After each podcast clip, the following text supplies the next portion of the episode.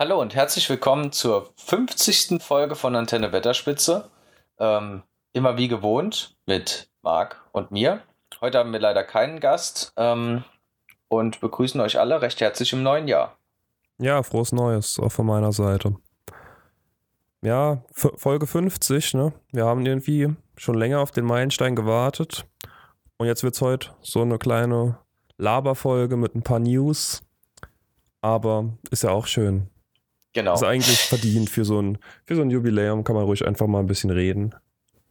Wir hatten eigentlich letztes Jahr, da können wir jetzt ein bisschen aus dem Nähkästchen plaudern, den Plan gehabt, dass wir die Weihnachtsfolge als 50. Folge rausbringen, noch irgendwo eine Folge schnell zwischenschieben. Das hat aber leider nicht geklappt und jetzt ist es eher umgekehrt. Und jetzt ist vielleicht die kleine Zwischenfolge, die große 50, zu dem zu unseren runden Zahlen haben wir ja eigentlich immer äh, irgendwas Spezielles veranstaltet, aber ähm, da muss ich mich vielleicht auch jetzt erstmal entschuldigen, aber ich habe in, in, der letzten Zeit echt kaum Zeit gehabt und äh, viel Uni-Stress gehabt, weil ich mir sehr viel aufgeschoben habe. Und ja, da bin ich leider nicht zugekommen und habe Marc auch ein bisschen vernachlässigt. Ich würde es jetzt nicht vernachlässigt nennen. Also ist schon in Ordnung. Jeder hat ja mal irgendwie Zeiten, wo er mehr zu tun hat oder Zeiten, wo er weniger zu tun hat, so wie es bei mir jetzt der Fall ist. Ähm, ja, wie man auch an meinem neu gefundenen Twitch-Kanal irgendwie sehen kann, dass ich da irgendwie jetzt äh, nur noch am PC spielen bin. Also klar, das ist ja, also ich habe da kein Problem mit. Ich glaube, unsere Hörer und Hörerinnen haben da auch kein Problem mit, wenn mal einer von uns weniger Zeit hat und mal weniger oft Folgen kommen. Da gab es ja immer Zeiträume, wo mal zwei Folgen die Woche kommen oder mal drei Wochen nichts. Das ist halt einfach so. Wir machen das ja nur als Hobby und da muss das oder kann das jeder verstehen, denke ich. Ja. Gut. Was steht heute auf dem Plan? Wir haben uns hingesetzt und haben mal geschaut, was bringt uns das Jahr 2021 so für unseren Mittelerde-Kosmos. Und da haben wir also drei Themen gefunden, die uns direkt auf einen Schlag aufgefallen sind. Ähm, eins etwas größeres, das dürfte wohl jeden interessieren, der sich so mit Mittelerde und Herr der Ringe auseinandersetzt. Ähm, eins, das eventuell nur diejenigen interessiert, die auch Videospiele oder beziehungsweise Klassiker aus dem Herr der Ringe Kosmos spielen. Und eins generell für die Serie, da muss man mal noch abwarten, wie jeder zur Serie eingestellt ist, wenn sie gestartet ist. Ja, ich war, war mir nicht sicher, was du jetzt zu was zählst, aber jetzt bin ich, jetzt weiß ich beim letzten Punkt. Ja, genau. Sollen wir direkt mal so mit dem kürzesten Punkt, denke ich, anfangen, mit dem Punkt zur Serie. Ja, die Weil Serie. ich denke, es ist doch so irgendwie allgegenwärtig, auch die Serie immer noch, auch hier im Podcast immer wieder. Deswegen kann man jetzt auch einfach kurz abhandeln. Die erste Folge wurde abgedreht. In Neuseeland ist Corona kein so großes Ding wie sonst überall auf der Welt, weil sie eben gut abgeschottet sind. Machen sie ganz gut geografisch, virustechnisch. kann man ihnen keinen Vorwurf machen. Auf jeden Fall ist die erste Folge im Kasten scheinbar.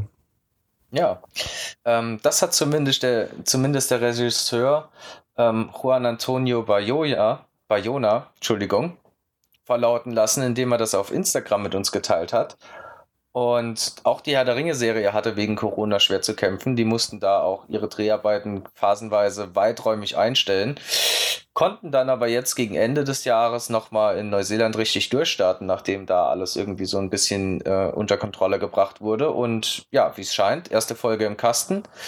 Und erste Prognosen lassen verlauten, dass die Serie eventuell Ende dieses Jahres erscheinen soll. Aber steht noch in den Sternen. Das bleibt abzuwarten, wie sich das jetzt übers Jahr hinweg entwickelt. Ich meine, das ist ja auch eine Riesenproduktion.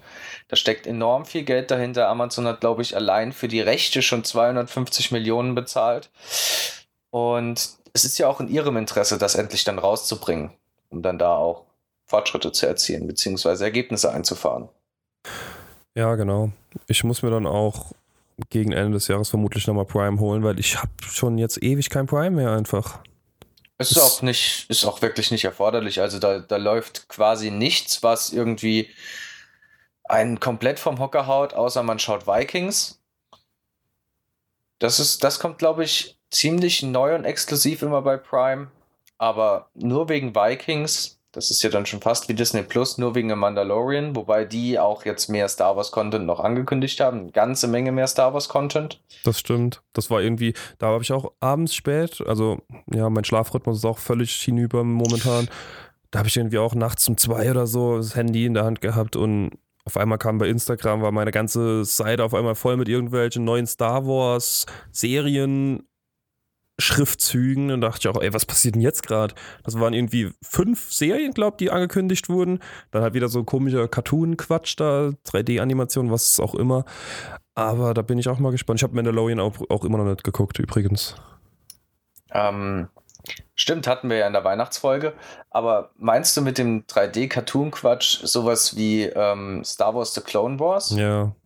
Ich fand ich es damals stark, muss ich sagen. Star Wars The Clone Wars habe ich gefeiert. Ich habe es nie geguckt und jetzt, als ich Disney Plus dann hatte, wollte ich es mal gucken.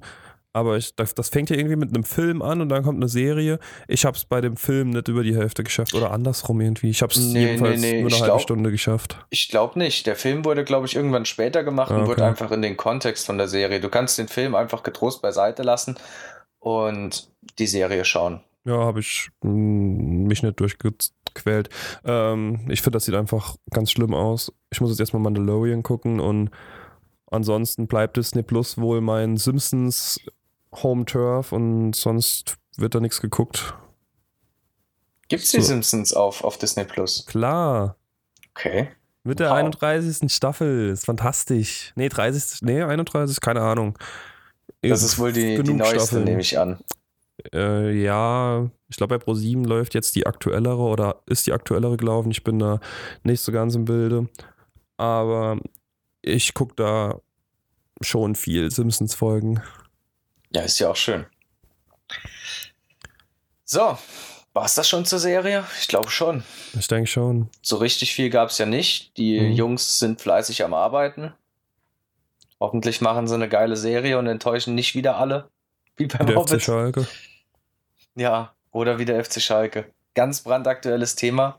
Wir haben jetzt Sonntag und gestern hat Schalke 04 den ähm, Negativrekord der Bundesliga abgewandt und Marc und ich sind völlig enttäuscht. Ja, wir hätten es Schalke so gegönnt, den Tasmania-Rekord zu brechen, aber für alle Fußballfans am Rande. Mich hat es gestern auf die Fanshop-Seite von Tasmania Berlin verschlagen. Ui. Und? Haben sie Mhm. geilen Merch? Ja, es ist halt jetzt äh, blau-weiß Berlin. Das, das kriegt mich dann nicht mehr.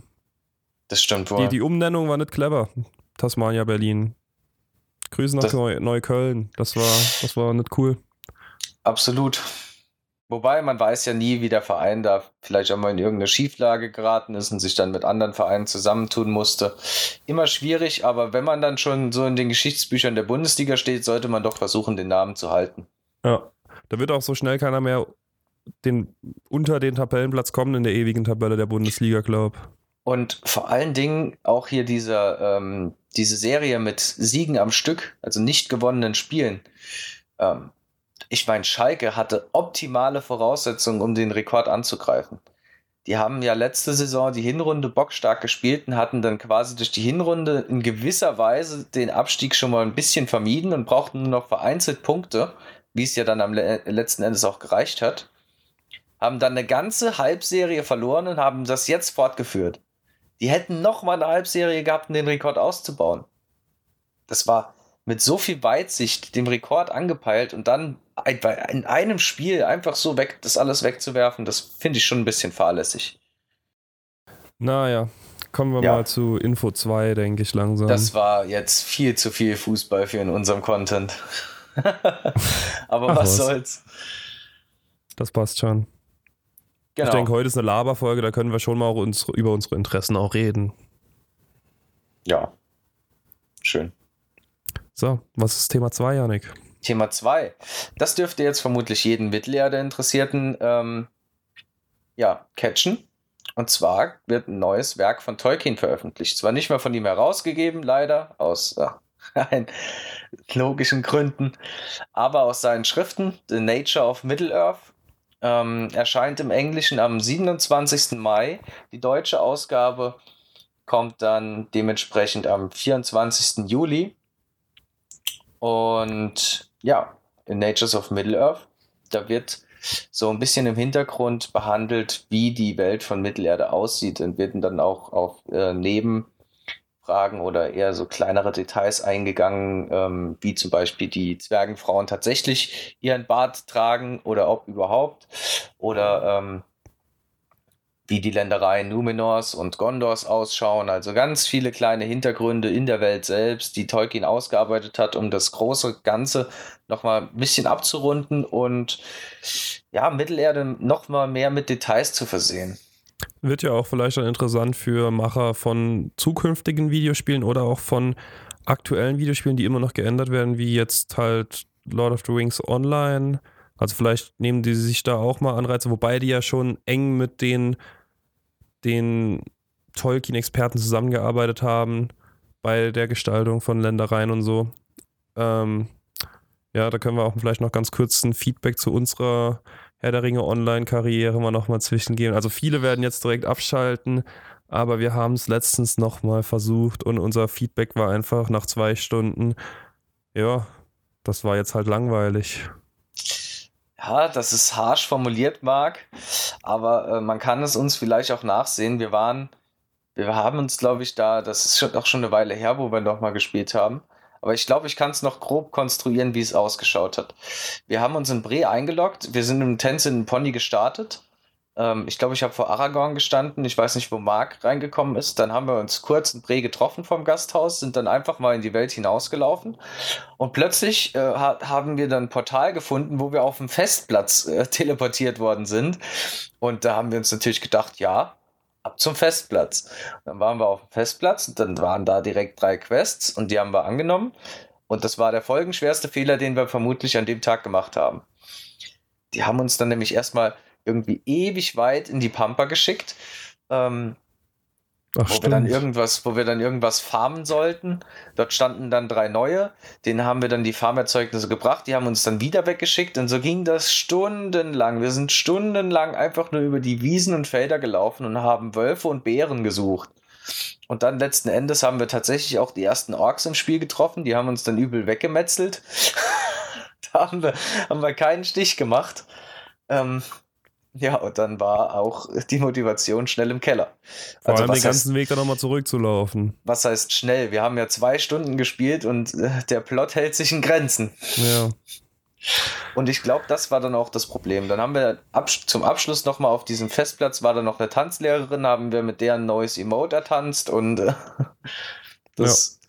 war dann auch schon der war große ganze Spielplatz, Spielspaß.